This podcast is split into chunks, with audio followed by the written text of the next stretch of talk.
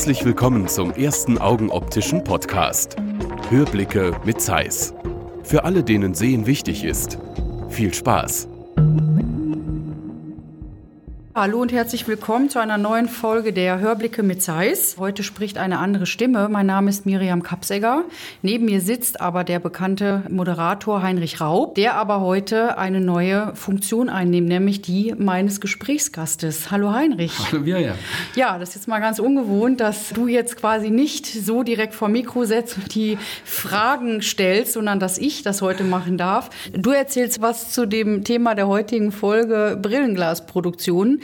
Denn wir wissen von vielen Anfragen, dass wirklich viele interessiert, wie so ein Brillenglas überhaupt entsteht. Und ich denke, viele haben vielleicht auch grob eine Ahnung, was da so passiert. Im Detail wird das aber so gut wie überhaupt kein Brillenträger mhm. wissen. Meine erste Frage an dich, was ist denn aus deiner Sicht das Spannendste, der du so viele Führungen auch schon in unserer Produktion gemacht hast? Also vielleicht gleich nochmal zu deiner Eingangsbehauptung, würde ich sogar fast widersprechen, zu sagen, dass viele Endverbraucher wissen, wie so ein Brillenglas was grundsätzlich gemacht wird, kann ich aus meiner Zeit, auch aus den Zeiten im Optikergeschäft, nicht so nachvollziehen. Viele glauben wirklich, das Glas kommt komplett fertig in die Fassung verarbeitet zum Optiker hin und der braucht das irgendwie vielleicht nur noch in diese Brillenfassung einarbeiten. Dem okay. ist aber nicht so, sondern da steckt deutlich mehr dahinter. Und von den vielen Werksführungen und auch von den, wir haben ja Optikergruppen, wir haben Endverbrauchergruppen zum Teil beim Tag der offenen Tür, wo wir sowas machen, wo immer wieder ganz große Erstaunen herrscht, äh, was da alles so passiert. Und dass die das also gar nicht sich vorstellen konnten, dass so ein Brillenglas, dass da so viel Technologie und Arbeitsschritte dahinter stecken. Jetzt ist es ja so, dass wenn ich mir jetzt unsere Produktion anschaue, da geht es ja um die Rezeptgläser. Äh, es gibt ja aber auch die Massenproduktion, also mhm. die Brillengläser, die eben in Masse hergestellt werden. Worin unter unterscheiden sich denn diese beiden, ich sag mal, Brillenglas-Kategorien grundsätzlich also die Massengläser, da werden die nötigen oder möglichen Brillenglasstärken im Voraus produziert. Die werden dann auch schon entspiegelt, beschichtet, sagen wir dazu. Und die gehen dann sozusagen ans Lager und werden dann je nach Bedarf bestellt und gehen dann fertig aus dem Lager direkt zum Augenoptiker und werden dann in die Fassung eingearbeitet.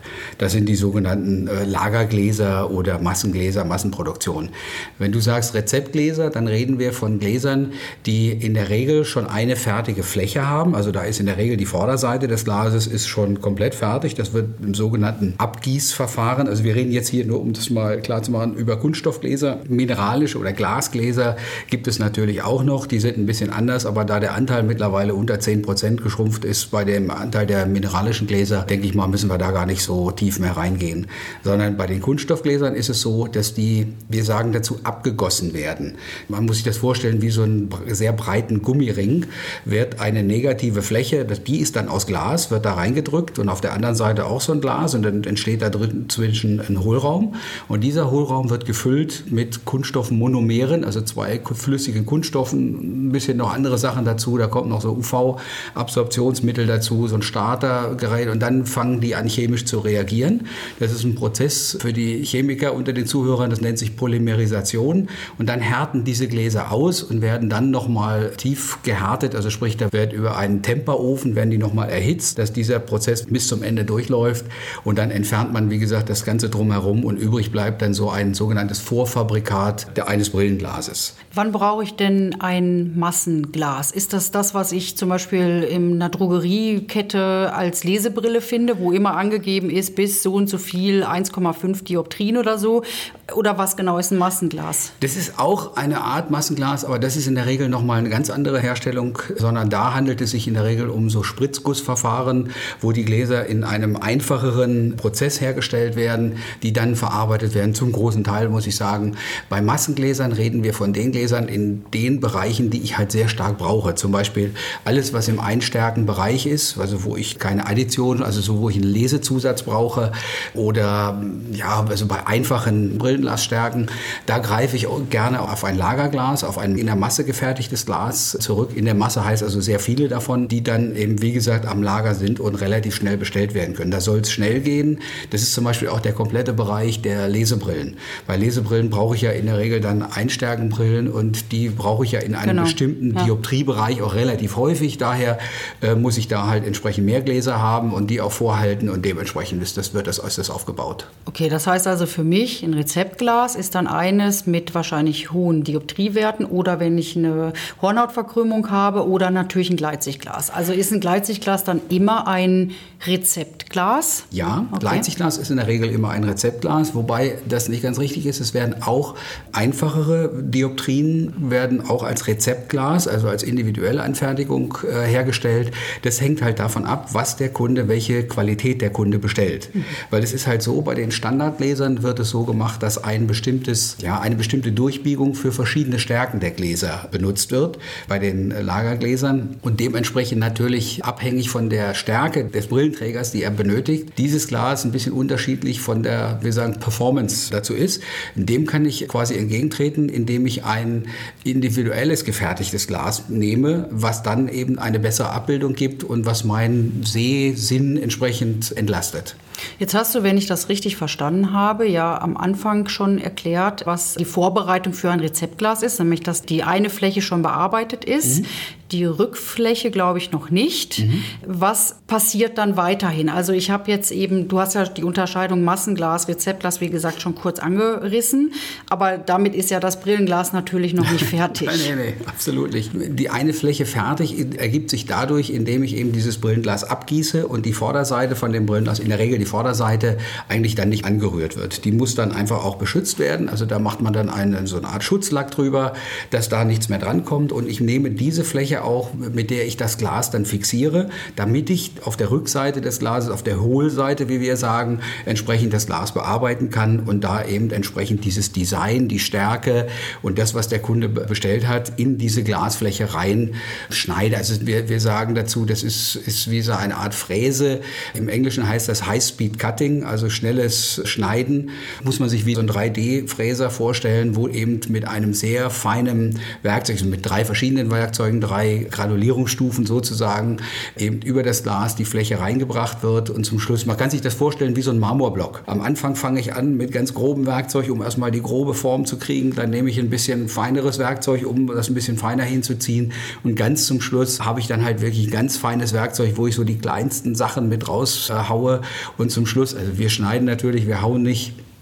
Und ganz zum Schluss wird das Glas dann noch eben entsprechend poliert und dann ist die Fläche fertig. Also dann ergibt sich aus der Vorder- und der Rückfläche eben die Stärke des Glases, die der Kunde bestellt hat. Und was ist deiner Meinung nach der aufwendigste Prozess während dieser Herstellungsschritte? Der aufwendigste Prozess ist nicht in der Grundglasfertigung. Ich meine, da ist das Know-how ganz wichtig. Wir haben ja in der früheren Folge schon mal darüber gesprochen, über Brillenglasdesign, wo es wirklich darum geht, wie berechne ich so ein Design. Also da ist viel Kopfarbeit dahinter, um so etwas in das Glas dann reinzubringen. In der Fertigung an sich ist nicht das Grundglas das Problem, oder Problem ist falsch, also die Herausforderung, sondern eher dann der Beschichtungsprozess. So Kunststoffgläser werden ja in der Regel dann äh, bekommen eine Hartbeschichtung. Ja. Diese Hartbeschichtung hat ganz extrem extreme Anforderungen. Das da ist also allein die räumlichen Verantwortung, das muss Reinraum sein, das darf nur eine bestimmte Luftfeuchtigkeit haben und so weiter. Und dieser Harzprozess, dieser Hartlack, der muss natürlich zäh genug sein, damit genug auf dem Glas bleibt. Er sollte aber auch flüssig genug sein, dass wenn ich das Glas da wieder rausziehe, dass der keine Ablaufnasen bildet. Also das ist ein relativ herausfordernder Prozess, um eben da die Qualität sicherzustellen. Und dann kommt eben die Entspiegelungsschichten, die aus vielen Schichten besteht. Da kann also pro Seite bis zu neun verschiedene Schichten das Glas aufgedampft werden. Und dann wird das Glas umgedreht und dann kommen nochmal diese Schichten da drauf. Und das ist wirklich ein diffiziler Prozess, der auch, auch sehr gut gesteuert sein muss, wo dann der auch regelmäßig überprüft werden muss, ob die Schichten entsprechend die Dicke haben, die sie haben sollen und dass da halt die Qualität auch immer gleichbleibend ist. Das heißt aber, so wie du das jetzt erzählst, dass ein Massenglas diese Beschichtung oder Entspiegelung in der aufwendigen Machart nicht haben? Doch, die, also Doch. auch Massengläser haben diese Beschichtungen, die haben den gleichen Prozess, nur da habe ich halt festgegebene Prozesse und muss nicht individuell ein einzelnes Glas. Da habe ich zum Beispiel ganz viele Gläser in einem Beschichtungsvorgang drin, die laufen dann auch durch. Also bei uns auch hier grundsätzlich, man macht immer nur den gleichen Brechungsindex, also das Material, immer nur das gleiche Material für eine Beschichtung. Kannst du noch mal kurz Brechungsindex erklären? Brechungsindex, es ist eine Eigenschaft des Glases oder des Kunststoffes. Je höher der Brechungsindex, Brechungsindex, desto stärker bricht er quasi das Licht und somit wird das Glas dann dünner. Mhm. Für uns heißt das Brechungsindex und, und du brauchst für jede dieser Glasarten oder der Materialien unterschiedliche Beschichtungsprozesse, weil am Ende sollen die ja alle gleich aussehen. Man soll ja eine Zeiss-Entspiegelung, die so bläulich aussieht, auch als Zeiss-Beschichtung erkennen. Und wenn ich zwei, drei Gläser produziere, sollen die auch gleich aussehen und sollen nicht irgendwie variieren in den Farbnuancen. Du hast jetzt irgendwie äh, drei Phasen beschrieben, also einmal die Vorleistung, die Vorarbeit, dann den eigentlichen Prozess des Fräsens, des Schleifens, also der, äh, der Formgebung, der Formgebung. Und, und, und dann genau. sind wir bei der Beschichtung, Entspiegelung. Das wären also für mich ja drei wesentliche Produktionsschritte. Mhm. Es gäbe noch einen vierten sogar dazwischen. Ja. So ein Glas kann auch noch gefärbt werden. Wenn also zum Beispiel für Sonnenbrillengläser die Gläser einen bestimmten Farbverlauf haben, mhm. muss ich das tun, bevor die Gläser halt mit der Hartschicht und so weiter versiegelt werden, sondern das muss davor in dem Grundglas passieren. Mhm. Das ist auch nochmal ein eigener Arbeitsschritt, der auch mehrere Stunden dauert, weil ich halt die Gläser in ein entsprechendes Farbbad tauchen muss und, und so weiter. Und wenn ich mir jetzt überlege, bei diesen drei, ja, der vierte Schritt ist ja optional, ja. Ja. wie viele verschiedene verschiedene, ich sage jetzt mal wirklich Maschinen, habe ich denn jetzt mal die manuelle Arbeit außen vor gelassen, wirklich äh, industrielle Maschinen, die mir helfen, so ein Brillenglas zu produzieren? Wie viel, wie, wie viel sind das ungefähr? Also in der Grundfertigung haben wir natürlich große Anlagen, wo diese Vorfabrikate hergestellt werden. Mhm. Also das sind also ja, da sind mehrere Maschinen beteiligt, wo eben dieses Monomere, also diese Kunststoffe mhm. da in dieses Glas eingefüllt werden, wo sie dann reagieren. Dann brauche ich Öfen. In der reinen Fertigung, wenn ich also dieses Vorfabrikat oder wie wir wir nennen das, weil die Form so ein bisschen sich aussieht wie so ein Eishockeypuck, sagen wir Pucks dazu, weil eben genau diese Form so ähnlich aussieht, bloß natürlich klar, nicht schwarz und aus entsprechenden optischen Kunststoff und nicht aus Hartgummi oder Hartplastik, wie es im Maishockey ist. Also diese Hockeypucks, die gehen wir davon aus, die sind fertig und die werden dann über eigentlich drei bis vier, wenn, wenn sie gefärbt sind, Maschinen. Wir haben also einfach diese Formgebung, da wird die Form des Glases, quasi diese runde oder elliptische Form rausgefräst, das ist so der erste Schritt und dann die Form selber, die Fläche. Dann gehen die Gläser, sieht so ähnlich aus in einer Maschine, wo sie dann poliert werden. Also in dem ersten Gerät werden drei Schritte, also da wird die Formgebung, da wird das Glas vorgeschliffen und feingeschliffen und dann kommt die Polierung Politur. Nach der Politur kommt noch eine große Anlage, wo die Gläser gereinigt werden müssen. Das ist ein ganz wichtiger Prozess, damit eben bevor diese Beschichtungen auf die Gläser kommen, sichergestellt ist, dass da aber auch gar nichts mehr in den Gläsern drin ist. Es sieht also ganz nett aus, wirklich bis zum Schluss, wie in so einer Autowaschanlage, wo so zwei Bürsten das Glas schruppen, um wirklich sicherzustellen, dass da aber auch gar kein Rest von irgendeinem Schleifpartikel irgendwo noch drin im Glas ist. Und verschiedene Ultraschall-Reinigungsbäder, wo da arbeiten wir relativ viel mit normalem Wasser, also Reinstwasser. Das wird dann so weit gereinigt, dass das so eine leicht säurische Wirkung erzielt und dadurch eben mit dem Ultraschall und Temperatur super gute Reinigungseigenschaften aufweist. Und von da aus geht es dann in die Hartbeschichtung, wenn nicht noch Farbe dazu kommt. Farbe ist nochmal so eine Anlage, wo die Gläser reingehängt werden. Bei der Hartbeschichtung wird wirklich auch ein Tauchbad und von da aus geht das Glas dann in die Entspiegelungsautomaten. Das sind also große Geräte, wo innen drin ein Vakuum herrscht. Da müssen die müssen vorher bestückt werden und so weiter. Das sind so Hilfsarbeitsplätze, also Arbeitsplätze, die also Vorbereitungsplätze und dann gehen die in diese Maschine. Da sind riesen Pumpen darunter, um dann Vakuum zu kreieren und dann wird diese Entspiegelung draufgebracht. Und dann habe ich natürlich nachher nochmal in der Endkontrolle und auch bei der Verpackung, Versendung des Glases auch nochmal große Maschinen, durch die das Glas durchläuft, äh, bis es dann zum Augenoptiker kommt. Das heißt also, die Endkontrolle passiert passiert nur über Maschinen oder wie spielt das menschliche Auge bei der Nachkontrolle noch eine Rolle? Also es gibt einmal grundsätzlich in jedem Arbeitsschritt gibt es Stichkontrollen dabei. Also da kommt auch so diese Zusammenarbeit jetzt gerade bei Zeiss, wo wir auch Mikroskopie haben oder auch so Messautomaten, die wird man auch bei uns finden oder die findet man in der Fertigung, wo eben die Flächen nochmal kontrolliert werden, ob die Prozessgenauigkeit stimmt, ob die Maschinen noch innerhalb der Toleranz sind und so weiter. Das wird alles während der Arbeitsschritte schon gemessen. Dann haben wir bei der Grundglaskontrolle natürlich auch Kontrollen, aber das sind auch nur Stichkontrollen. Am Ende wird das Glas nochmal individuell, jedes einzelne Glas kontrolliert an verschiedenen Stellen. Es gibt zum Beispiel bei dem Gleitsichtglas, habe ich ja die, für die Ferne die Stärke, ich habe die Stärke fürs Lesen und dann gibt es noch verschiedene andere Werte, die ja alle genau gemessen werden müssen. Da gibt es dann entsprechende Kontrollautomaten dazu und natürlich auch visuelle. Färberei zum Beispiel, das geht ausschließlich visuell. Zum Schluss wird dann nochmal äh, sichergestellt mit einem Fotospektrometer, also ein Gerät, das misst, wie viel Licht geht jetzt durch das Glas durch, um sicherzustellen, dass auch genau die richtige Färbung oder Tönung, wie es bekanntermaßen gesagt wird, in dem Glas drin ist. Und das ist dann so ein Vorhalt, bevor es dann zur Entspiegelung geht. Gibt es denn während dieses Fertigungsprozesses eines Brillenglases so ganz so Besonderheiten? Also gibt es so Spezialfälle bei Brillengläsern, die eben nicht diesen von dir beschriebenen Prozess so durchlaufen, die vielleicht nochmal durch extra Anlagen laufen müssen oder die eine besondere Beschichtung brauchen? Also ich denke zum Beispiel auch an das Thema vergrößernde Sehhilfen. Es gibt ja auch viele Menschen, die sehr hohe Prismawerte haben oder eben sehr hohe Visuswerte, die ja, ich würde jetzt mal sagen, so eine Art Spezialglas brauchen. Mhm. Da gibt es auch noch eine kleine Gruppe, wo solche Aufträge Aufträge bearbeitet werden, wo wirklich noch ältere Maschinen stehen, die einfach noch die Fähigkeit haben, dass man eben stärkere Gläser, stärkere Durchbiegungen bearbeiten kann. Da kann es zum Teil auch sein, dass die Gesamtbearbeitung des Glases grundunterschiedlich ist. Da kann es durchaus auch sein, dass wir die Vorderfläche des Glases erstmal bearbeiten oh. und anschließend die Rückfläche, um eben solche Stärken auch zu realisieren. Das kann zum Beispiel sein extreme Hornhautverkrümmung, so ganz starke Zylinder. Die vergrößernden Sehhilfen ist eher so im nachrangigen Schritt, wo dann eben Systeme auf Brillengläser montiert werden. Das ist aber eigentlich ein bisschen anderes äh, Thema noch. Also vielleicht noch mal kurz zu den vergrößernden Sehhilfen. Die bedeuten jetzt nicht nur Brillenglaslösungen für Menschen, die ganz besonders schlecht sehen, sondern das sind eben auch Spezialanfertigungen, zum Beispiel für Steinmetze, natürlich auch alles, was in die medizinische Richtung geht, die natürlich dann diese Spezialbrillen brauchen, Zahnärzte, genau. äh, Operateure, ich weiß ja. nicht welche Berufsgruppen, Handchirurgen, sehr, genau. sehr, sehr stark vertreten. Ja. Genau. Zahnärzte auch sehr stark. Zahnärzte, klar. Also es gibt so unterschiedliche Systeme dabei. Wir unterscheiden da zwischen zwei generellen Systemen, nur ganz kurz vielleicht für die Zuhörer. Es gibt einmal diese sogenannten Galileo-Systeme. Wer sich da so ein bisschen mit Astronomie auskennt, das sind so Fernrohre, so diese ganz alten Fernrohre. Und dann gibt es auch diese Kepler-Fernrohre, die sehen aus ein bisschen wie so ein normales Fernrohr oder Fernglas im Prinzip. Und diese zwei Systeme gibt es für verschiedene Anwendungen. So eine klassische Anwendung für so einen Zahnarzt ist halt so ein Galileo-System. Das sieht wie so ein Knopf aus auf der Brille. Das wird auch richtig dort mit einem Ring aufzementiert. Und der braucht einen entsprechenden Arbeitswinkel, also Arbeitsdistanz und da wird diese Brille ganz individuell für denjenigen dann eingestellt, äh, so wie sie bestellt worden ist. Mit der Vergrößerung ist in der Regel gegeben und dann geht es halt auf die Arbeitsentfernung. Mhm. Aber um noch mal zurückzukommen auf die normale Brillenglasproduktion, du hast jetzt immer gesprochen davon, dass die Rückseite bearbeitet mhm. wird und die Vorderseite ist ja bearbeitet, allerdings ist die als Halbfertigungsfabrikat schon da, mit mhm. der man weiter arbeiten kann. Mhm. Ist das das, was ich schon des Öfteren natürlich auch gehört habe, äh, die Freiformtechnologie, die da angewandt wird?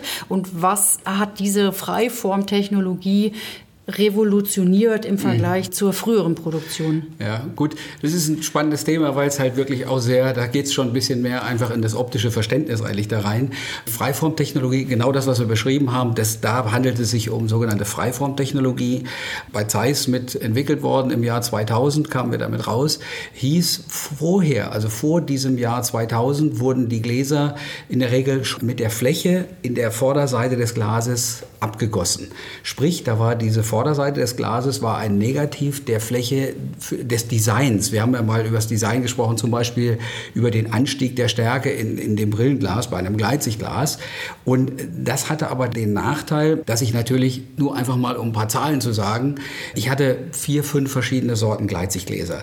Diese Gleitsichtgläser gab es alle in unterschiedlichen Brechungsindizes, also ähm, verschiedener Index, das sind vier, fünf verschiedene, 1,5, 1,6er Also je dicker oder, oder dünner also das Glas verschiedene ist. Materialien. Ja, so, genau. Jetzt reden wir von fünf verschiedenen Glastypen mit fünf bis sechs verschiedenen Materialien. Mhm. Diese Materialien gab es natürlich noch mit unterschiedlichem Anstieg der Lesestärke. Also wir sagen Addition dazu. Die mhm. fängt normalerweise mit 0,75 Dioptrien an und die geht dann bis 4,0 hoch in 0,25 Schritten. Also sprich, das sind in der Regel zwischen 12 und 16 verschiedene Additionen, die ich in dem Brillenglas habe. Das alles multipliziert und dann nicht zu vergessen, gibt es auch noch ein rechtes und ein linkes Glas. Also das Ganze dann am Ende nochmal mal zwei. Das heißt, ich musste immense Mengen an sogenannten Halbfabrikaten vorhalten, um diese verschiedenen Dioptrien und Glasarten, Sorten und Kombinationen überhaupt realisieren zu können. Und dazu kam auch noch, dass ich innerhalb eines Glases oder einer sogenannten Kurve oder Vorfabrikat dieses Vorfabrikat benutzt habe, um verschiedene Stärken daraus zu machen. Sagen wir mal so, die, es gab eine optimale Stärke, wo dieses Glas optimal abgebildet hat. Es gab aber auch zum Beispiel bei stärkeren Hornhautverkrümmungen Gläser, wo die, die nicht so gut abgebildet haben, was aber nicht besser ging, weil ich dieses Brillenglas-Design, was schon auf der Vorderseite war, gar nicht mehr beeinflussen mhm. konnte. Mhm. Und da war der große Unterschied mit der Freiformtechnologie, dass ich eigentlich erst warte, bis die Daten des Kunden kommen und dann adaptiere ich dieses Brillenglas-Design, um das für den Kunden speziell für diese Situation wie er die Brille benutzt, wie die Stärke ist, für seine individuelle Situation optimiere und dann eben das Glas optimal für ihn fertige. Dazu kommt natürlich auch noch, dass die mechanische Oberflächenqualität von einem Freiformgenerator in der Regel besser ist als die alten Maschinen, die wir früher hatten. Wie lange dauert denn so die Herstellung von vorne bis hinten? Also wenn ich jetzt an alle Stationen denke, inklusive der Färberei, und ich weiß, dass das ja selber, dass das ein recht aufwendiger Prozess ist mit dem Färben, weil teilweise, ja, wie lange warte ich als Verbraucher auf meine neue Brille? Eine Woche beim Augenoptiker. Mhm. mhm. Das heißt, dann passiert ja dann dieser ganze Entwicklungsprozess sehr, sehr schnell.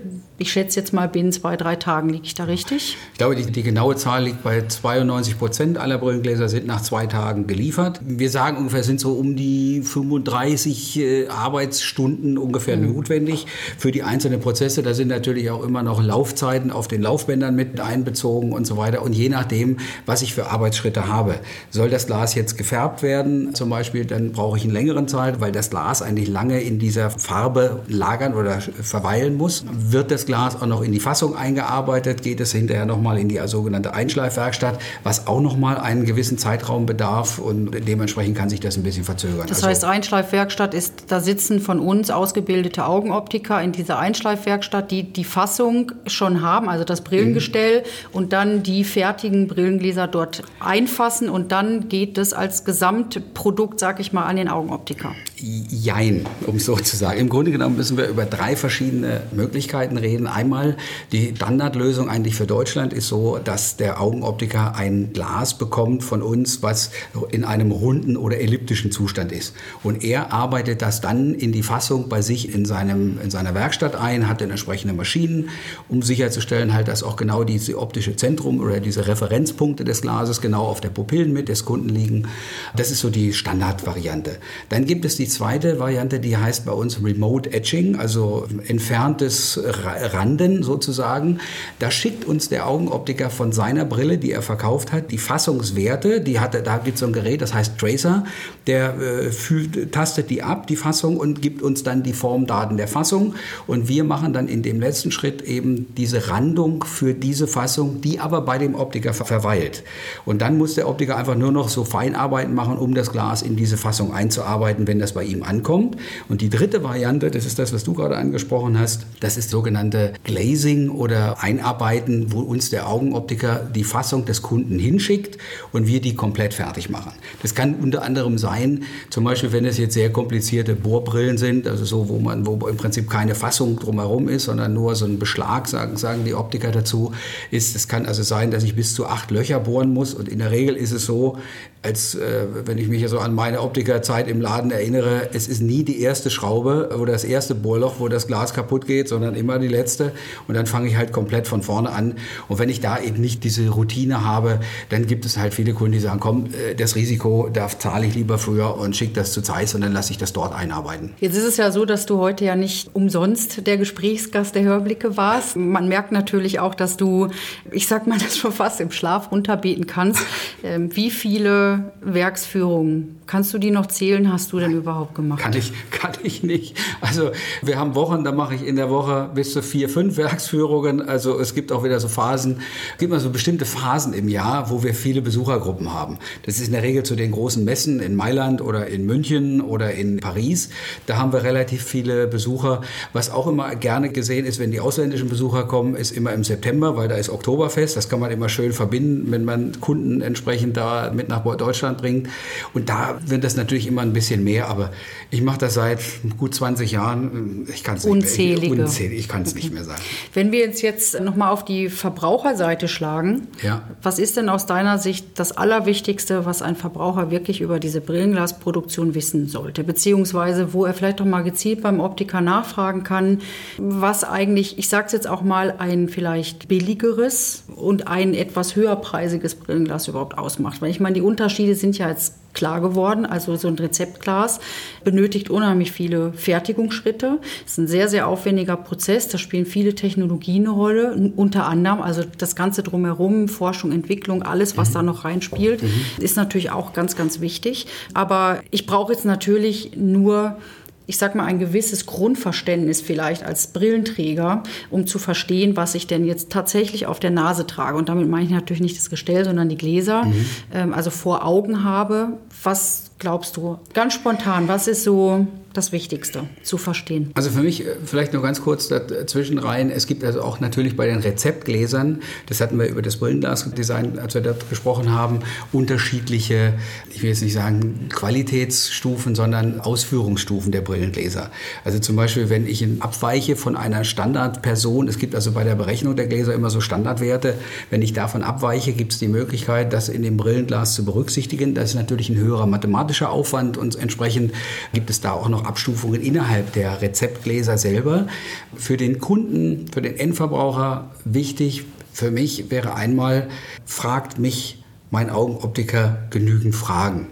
Sprich, hat er wirklich, äh, versteht er meinen Bedarf? Also was mache ich mit der Brille? Das ist immer so ganz, äh, ganz gern, man nimmt immer an, man weiß, was der Kunde mit der Brille macht, aber es ist wie bei Schuhen auch, es gibt so viele unterschiedliche Tätigkeiten.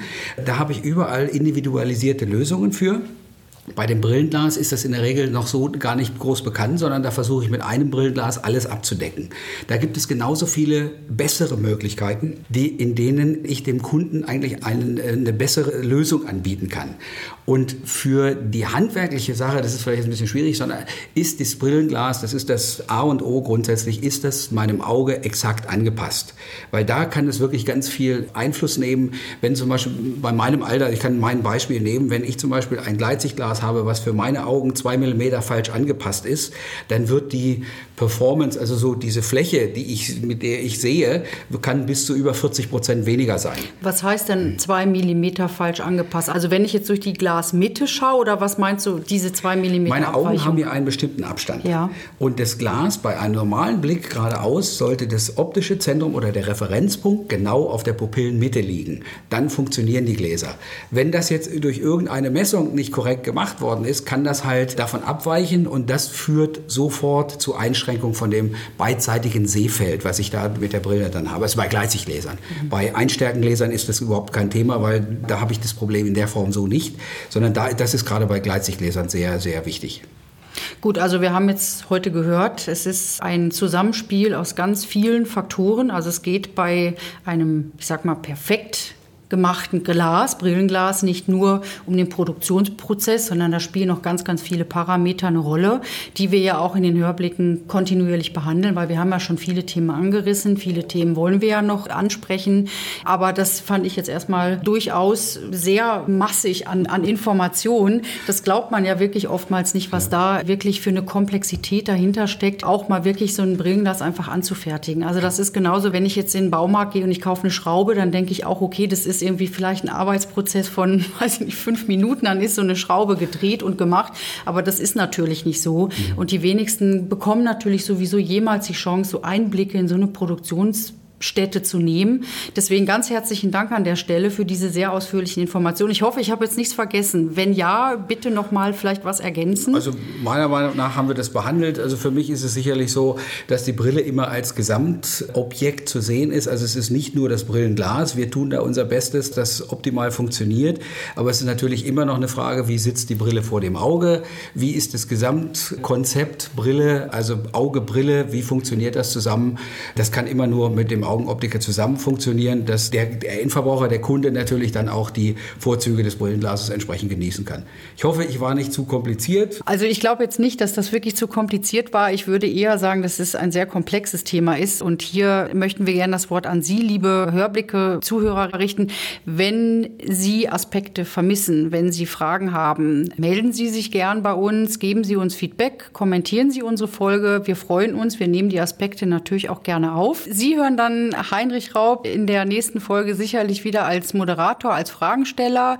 Wir sagen an dieser Stelle Tschüss, haben Sie noch eine schöne Woche und bis zur nächsten Folge der Hörblicke. Ja, von mir auch. Tschüss.